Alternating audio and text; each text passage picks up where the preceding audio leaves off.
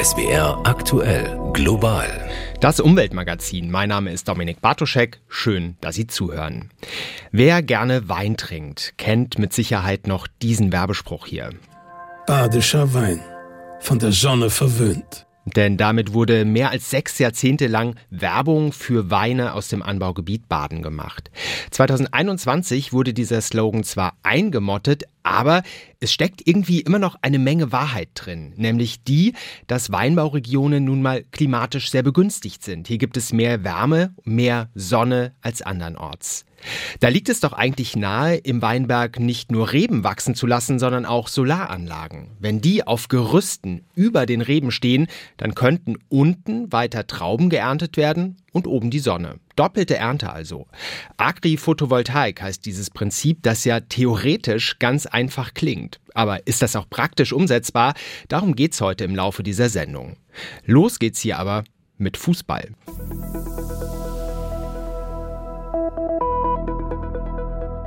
Ich gebe zu, Sport, Fußball, das ist für ein Umweltmagazin erstmal ein ungewöhnliches Thema. Wenn aber die UEFA ankündigt, die Fußball-Europameisterschaft im kommenden Jahr in Deutschland werde die nachhaltigste aller Zeiten, da lohnt sich ja mal hinzuschauen, was hinter diesem Versprechen steckt. Und ja, vielleicht ahnen Sie schon, genau, da ist noch Luft nach oben. Das hat sich in dieser Woche ziemlich deutlich gezeigt. Da haben nämlich Millionen Menschen auf eine E-Mail der UEFA gewartet. Und darin stand dann, ob man bei der ersten Bewerbungsphase für 1,2 Millionen Eintrittskarten zu den Spielen Glück hatte und Tickets ergattert hat. Wer erfolgreich war, kann also jetzt planen für die EM, Urlaub für den Spieltag einreichen, Hotel am Spielort buchen und eines der versprochenen ermäßigten Bahntickets kaufen. Moment, wie war das nochmal mit den versprochenen ermäßigten Bahntickets? Die ermäßigten Zugfahrten, die die Ausrichter gemeinsam mit der Deutschen Bahn und Interrail anbieten wollen, sind noch nicht buchbar. Dabei hatten Umweltverbände darauf große Hoffnungen gesetzt. Auch der BUND, für den Jens Hilgenberg arbeitet. Eine günstigere Zugfahrt für EM-Ticketinhaber? Ist natürlich ein Fortschritt, also ist äh, absolut sinnvoll sollte eigentlich der Standard sein. Und wir als BUND haben das ja auch dem DFB in seiner Bewerbungsphase vorgeschlagen, das zu machen. Doch Werbung für die Zugtickets will die UEFA erst im Dezember machen, die Deutsche Bahn sogar erst im Januar. Dann, wenn auch der Verkauf endlich starten soll. Doch das ist zu spät, kritisiert der BUND. Denn dann könnte fast die Hälfte der Fanreisen, die bei der EM anfallen, schon gebucht sein. Und dann werden sich vielleicht auch die Fans ärgern. Denn eine ICE-Anreise quer durch Deutschland soll für für EM-Ticket-Inhaber nur knapp 30 Euro kosten. Über das ermäßigte Interrail-Ticket ist noch gar nichts bekannt. Dabei könnte das am meisten dazu beitragen, CO2 einzusparen, sagt Hilgenberg. Wenn es richtig gemacht ist, ist es ein großer Hebel, gerade für internationale Gäste, wenn da dann beispielsweise von, von Amsterdam nach München die Menschen mit der Bahn anreisen, statt den Flieger zu nehmen, dann macht das natürlich sehr, sehr viel aus. EM-Botschafter Philipp Lahm hat schon oft betont, dass Deutschland die nachhaltigste wichtigste Fußball-Europameisterschaft aller Zeiten ausrichten möchte und Vorbild für nachfolgende Großveranstaltungen sein will. Erst im Oktober sagte er auf einer Pressekonferenz zum Verkehrskonzept. Wir versuchen eben zu zeigen der UEFA, dass es möglich, dass man solche Angebote schaffen kann und somit ein Vorreiter zu sein für die nächsten Veranstaltungen. In jedem EM-Ticket wird ein Nahverkehrsticket integriert sein. Das ist bei Großveranstaltungen inner wie außerhalb des Sports aber nichts Neues. Potenzial zum Vorbild in der Verkehrspolitik hat die Euro 2024 nur, wenn das Interrail und das DB Fernverkehrsticket greifen. Das Bundesverkehrsministerium verweist darauf, dass das Angebot eine eigenständige unternehmerische Entscheidung der Deutschen Bahn sei. Die lässt die Kritik, dass sie zu spät dran sei, an sich abprallen und teilt mit. Wir freuen uns darauf, heimischen und internationalen Fans im Januar 2024 und damit gut fünf Monate vor Spielbeginn die Produktdetails vorzustellen. Markus Stenger von den Organisatoren bei der Euro 2024 GmbH hat versprochen, Dinge nur zu machen, damit sie auf dem Papier schön aussehen. Das ist überhaupt nicht unser Ansatz, sondern es muss funktionieren und es muss einen Mehrwert erzielen. Aber wie viele ermäßigte Interrail- und ICE-Tickets verkauft werden sollen, damit das Projekt einen echten Mehrwert hat, dazu wollen sich Deutsche Bahn, ihr Interrail-Partner U-Rail und die Euro 2024 GmbH nicht äußern. Mareike Zeck hat berichtet. Ich hatte übrigens kein Glück bei der Ticketvergabe für die EM, werde es aber in der nächsten Bewerbungsrunde wieder versuchen und bin schon gespannt, ob Bahn und UEFA bis dahin dem Gerede wir von der nachhaltigsten EM aller Zeiten auch wirklich haben Taten folgen lassen. Und damit nach Berlin, wo es in dieser Woche einen politischen Scherbenhaufen zu besichtigen gibt. Unter dem ist vorerst die deutsche Klimapolitik begraben worden. Denn am Mittwoch hat das Bundesverfassungsgericht entschieden, dass die Regierung nicht gebrauchte Corona-Kredite nicht einfach so für Klimaschutzmaßnahmen umschichten und ausgeben darf.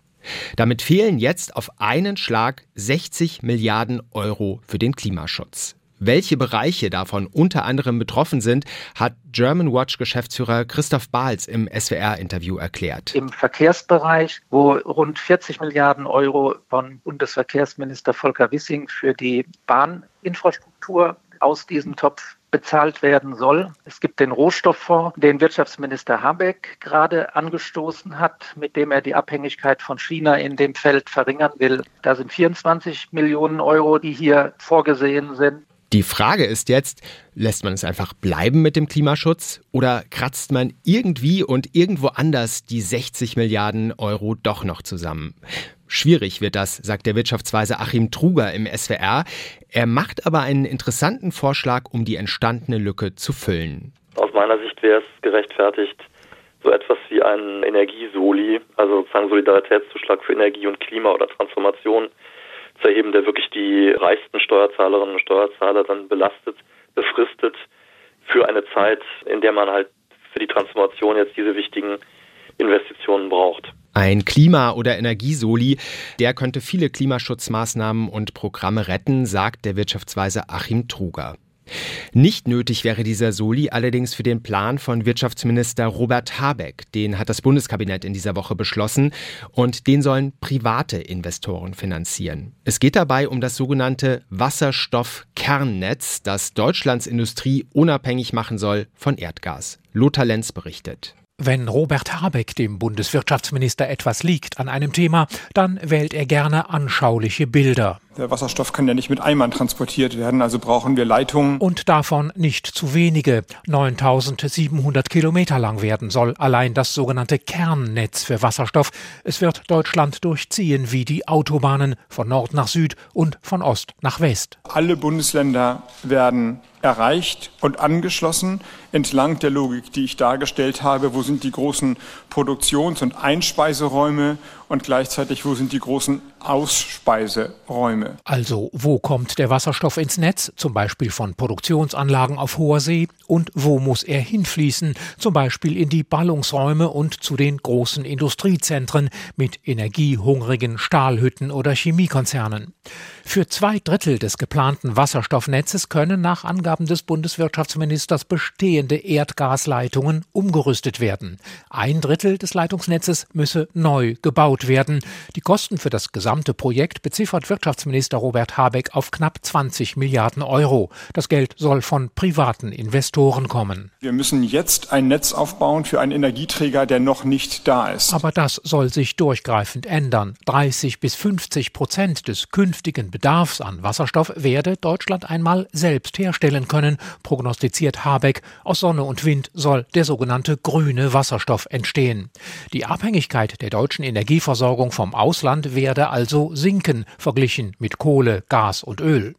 Das Wasserstoffprojekt des Bundeswirtschaftsministers beruht auf den Planungen der Gaswirtschaft. Thomas Gößmann ist Vorsitzender des Verbands der Fernleitungsbetreiber. Uns als Branche war schon immer klar, dass die Transformation von Erdgas hin zu grünen Gasen, allen voran der Wasserstoff, eine Jahrhundertaufgabe und auch eine Jahrhundertchance ist. Für unsere Gesellschaft, für unsere Energieversorgung und natürlich zum Erreichen der Klimaziele. Entsprechend ambitioniert sind die Zeitpläne. Im Jahr 2032 soll das Kernnetz für Wasserstoff betriebsbereit sein. Später dann kommen die regionalen und lokalen Verteilnetze dazu. So hätten auch die Unternehmen Planungssicherheit, die auf Wasserstoff umstellen wollen, sagt Gößmann. Wir haben das klare Ziel, im kommenden Jahr damit zu beginnen. Die Bagger müssen nächstes Jahr rollen. Mehr Wasserstoff für die Industrie, das ist ein Baustein auf dem Weg hin zur Klimaneutralität. Nur zur Erinnerung, 2045 soll dieses Ziel in Deutschland erreicht sein. Damit das gelingt, brauchen wir aber auch ganz dringend den Ausbau der erneuerbaren Energien. Der Wind ist da eine ganz entscheidende Säule, aber auch Strom aus Sonne, also die Photovoltaik, wird dabei eine wichtige Rolle spielen. Das Problem daran, für Photovoltaik braucht es Fläche. Und da gibt es eine Konkurrenzsituation, denn viel freie Fläche bei uns wird aktuell von der Landwirtschaft genutzt. Und wo Solarmodule stehen, kann anschließend kein Getreide mehr wachsen und kein Traktor mehr fahren.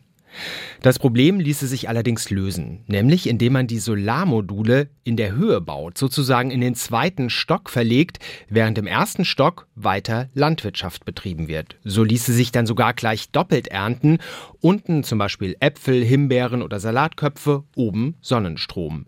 Agri-Photovoltaik oder Agri-PV, so heißt dieses Prinzip, und Wissenschaftler wie Harry Wirth vom Fraunhofer Institut für Solare Energiesysteme setzen große Hoffnungen in sie. Wenn wir es schaffen, Agri-Photovoltaik hochzuziehen, dann können wir diesen Flächenkonflikt sehr elegant lösen. Und nicht nur das, wir dienen sogar der Landwirtschaft, weil die Agri-Photovoltaik die Resilienz in der Landwirtschaft verbessert. Wir haben Schutz vor Extremwetter, wir haben Schutz vor sehr starker Sonnenstrahlung, vor Trockenheit.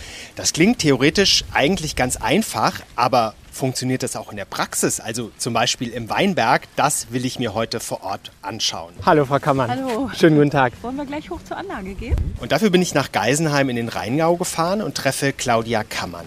Hier an der Hochschule, die bekannt ist für ihre Lehre und Forschung in Sachen Wein- und Gartenbau, ist sie Professorin für Klimafolgenforschung an Sonderkulturen und betreut in dieser Funktion das Forschungsprojekt Viti Voltaik. Dahinter verbirgt sich ein Weinberg, in den wir jetzt gerade gegangen sind.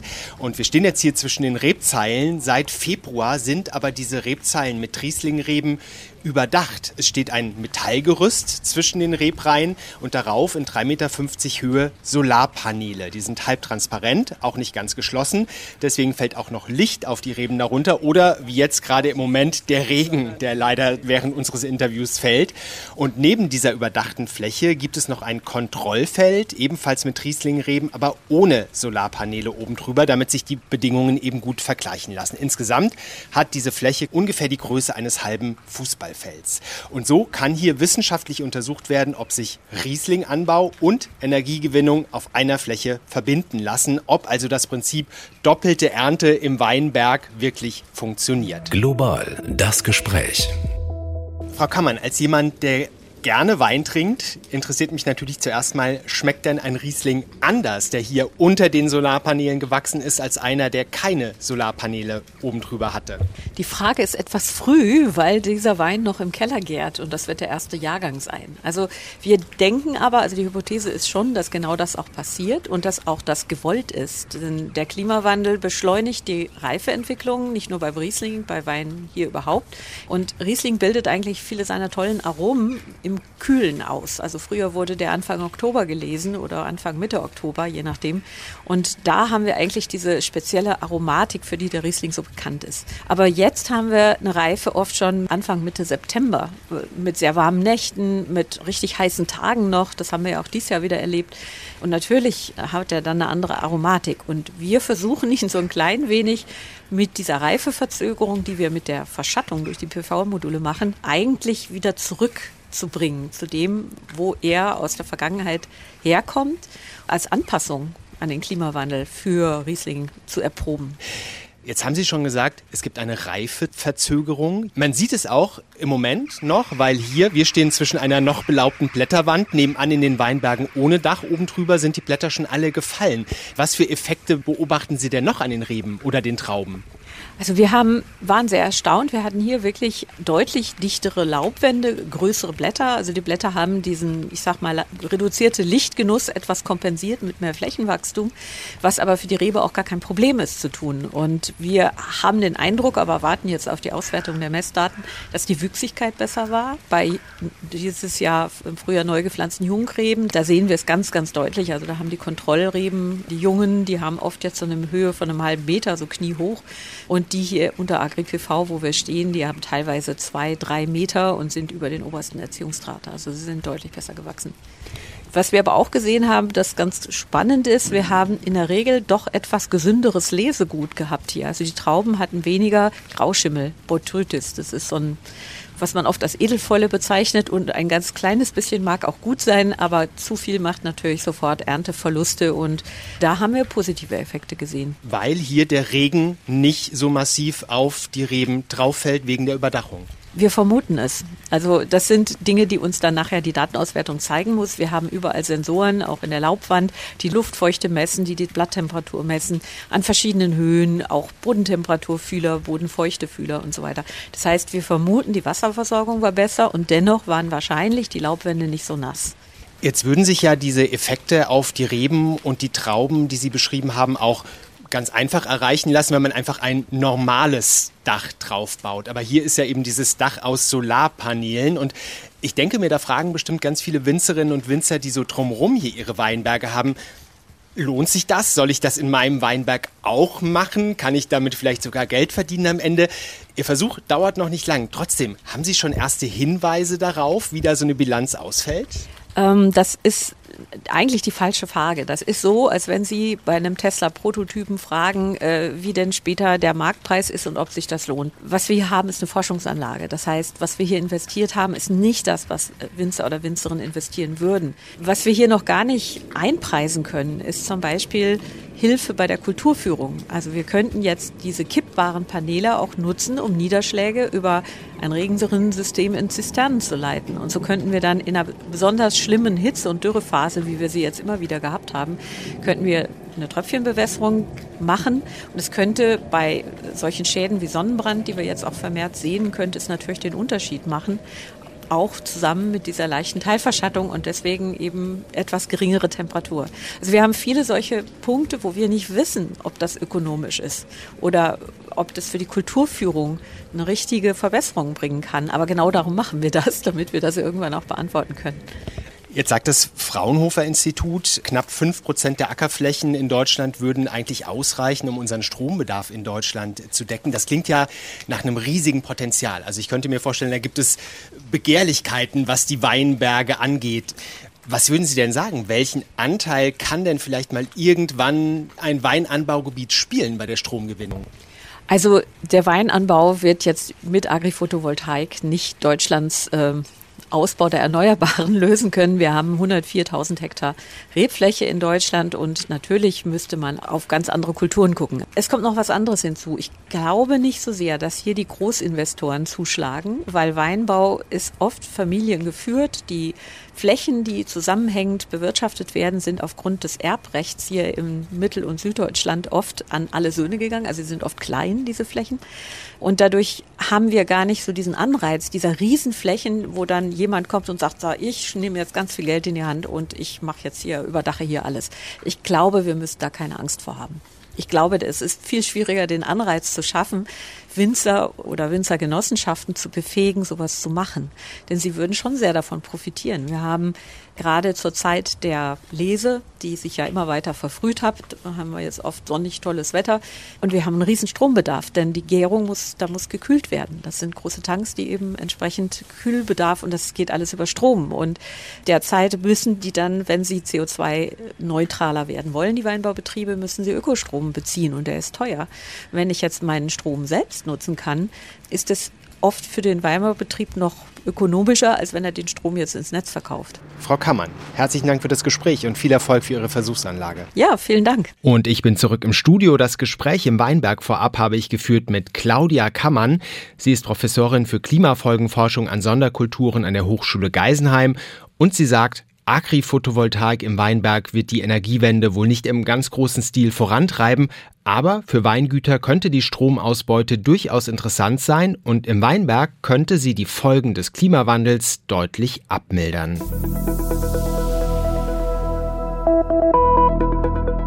Welche Möglichkeiten gäbe es noch, Wein umwelt- und klimafreundlicher zu machen?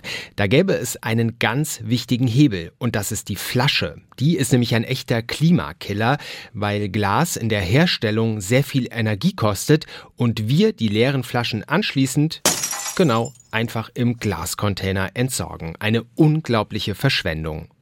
Deshalb gibt es immer mehr Vorstöße, Wein in Mehrwegflaschen zu verkaufen.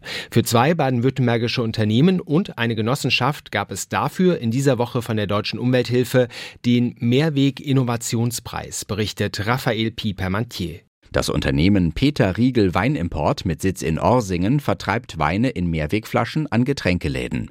Die Verallia Mehrweg GmbH aus Bad Wurzach in Oberschwaben hat eine Dreiviertel-Liter-Flasche neu entwickelt, die in einem Sechserkasten in die Läden kommt. Die zurückgegebenen Weinflaschen sollen in einer großen Anlage im rheinland-pfälzischen Westerwaldkreis gespült werden. Die Genossenschaft Wein Mehrweg aus Möglingen im Landkreis Ludwigsburg stellt Winzern und Abfüllbetrieben eine einheitliche Glasflasche zur Verfügung. Laut Deutschem Weininstitut macht die Flasche etwa 45 Prozent der CO2-Emissionen beim Wein aus. Pfandflaschen aus Glas können laut Umweltbundesamt etwa 50 Mal wiederbefüllt werden und sind damit umweltfreundlicher als Einwegflaschen. Zum Schluss der Sendung schauen wir nach Norwegen. Die dortigen Fjorde sind ja für viele Menschen aus aller Welt ein echtes Traumziel. Und das machen sich vor allem Reedereien zunutze und bieten Kreuzfahrten an entlang der Küste und in die Fjorde. Das bringt viele Touristen und Geld in die Gegend rund um die Häfen. Allerdings hat das Ganze auch eine Schattenseite, nämlich die Abgase aus den Schornsteinen der Schiffe. Die Regierung in Norwegen plant deswegen, Kreuzfahrtschiffe aus den Fjorden zu verbannen, berichtet Christian Blenker. Sein Boot wirkt neben dem Kreuzfahrtriesen vor ihm wie eine winzige Nussschale. Hafenkapitän Frank Ole Bohnsacken gibt der Schiffsbesatzung ein kurzes Zeichen. Dann lässt die Besatzung vorsichtig die schweren Taue des Schiffs ab. Der Norweger ist Hafenkapitän von Geiranger. Mit seinem Motorboot kümmert er sich darum, dass die Kreuzfahrtschiffe im kleinen Hafen festmachen können. Das ist schon Schiff Nummer 102 in diesem Jahr und es kommen noch fünf weitere. Majestätische Berge, wilde Wasserfälle, tiefblaue Fjorde. Norwegens Westküste zieht Menschen aus der ganzen Welt an. Die meisten von ihnen kommen mit dem Kreuzfahrtschiff. Und für Geiranger sei das gut, meint Frank Ole Bohnsack. Das Verteuen oder die Touristen einfach herumzufahren, das schafft Jobs. Für viele sind die Schiffe und die Gäste an Bord eine Lebensgrundlage. Das Schiff ist festgemacht und dann kommen sie. 6000 Touristen, die sich entlang der Souvenirläden und Restaurants bis zu den Aussichtspunkten im Hinterland schieben. Übers Jahr kommen rund 400.000 Kreuzfahrttouristen in den winzigen Ort. Doch Norwegens Regierung will den Ansturm verringern. Vor allem die Abgase voller Kohlendioxid, Ruß und Stickoxiden wollen sie verbieten. Norwegens Außenminister und früherer Umweltminister Espen Barth Eide erklärt warum. Kreuzfahrtschiffe verursachen weltweit die höchsten Emissionen pro Passagier und zurückgelegter Strecke. Sie verunreinigen unsere Fjorde. Deshalb haben alle Parteien im norwegischen Parlament beschlossen, dass hier 2026 überhaupt keine Emissionen mehr entstehen dürfen. Keine Emissionen in nur drei Jahren. Für die Branche ist das eine ziemliche Herausforderung. Denn die meisten Kreuzfahrtschiffe fahren noch mit Diesel. Wenn Norwegens Regierung weiter hart bleibt, werden in wenigen Jahren deutlich weniger Touristen nach Geiranger kommen. Das wird Auswirkungen haben, glaubt Hafenkapitän Frank Ole Bohnsack. Wir sind uns bewusst, dass wir etwas für die Umwelt tun müssen, aber ich habe Angst, dass wir, die wir hier leben, unsere Lebensgrundlage verlieren. Der Hafenkapitän schaut bei einer Tasse Kaffee den vielen Touristen zu, die an seinem Bürofenster vorbeiziehen. Er und viele Bewohner des Geiranger Fjords hoffen auf eine Übergangszeit, damit die Touristen weiter, auch mit dem Schiff, in den Geiranger Fjord kommen. Und das war für heute global das Umweltmagazin. Wenn Ihnen diese Sendung gefallen hat, dann, denke ich mir, gefällt Ihnen bestimmt auch die Fernsehsendung Klimazeit. Die läuft jeden Freitag auf Tagesschau 24 und steht natürlich auch jederzeit abrufbar in der ARD Mediathek. Dort einfach ins Suchfeld das Stichwort Klimazeit eingeben. Ich sage Tschüss, mein Name Dominik Bartoschek.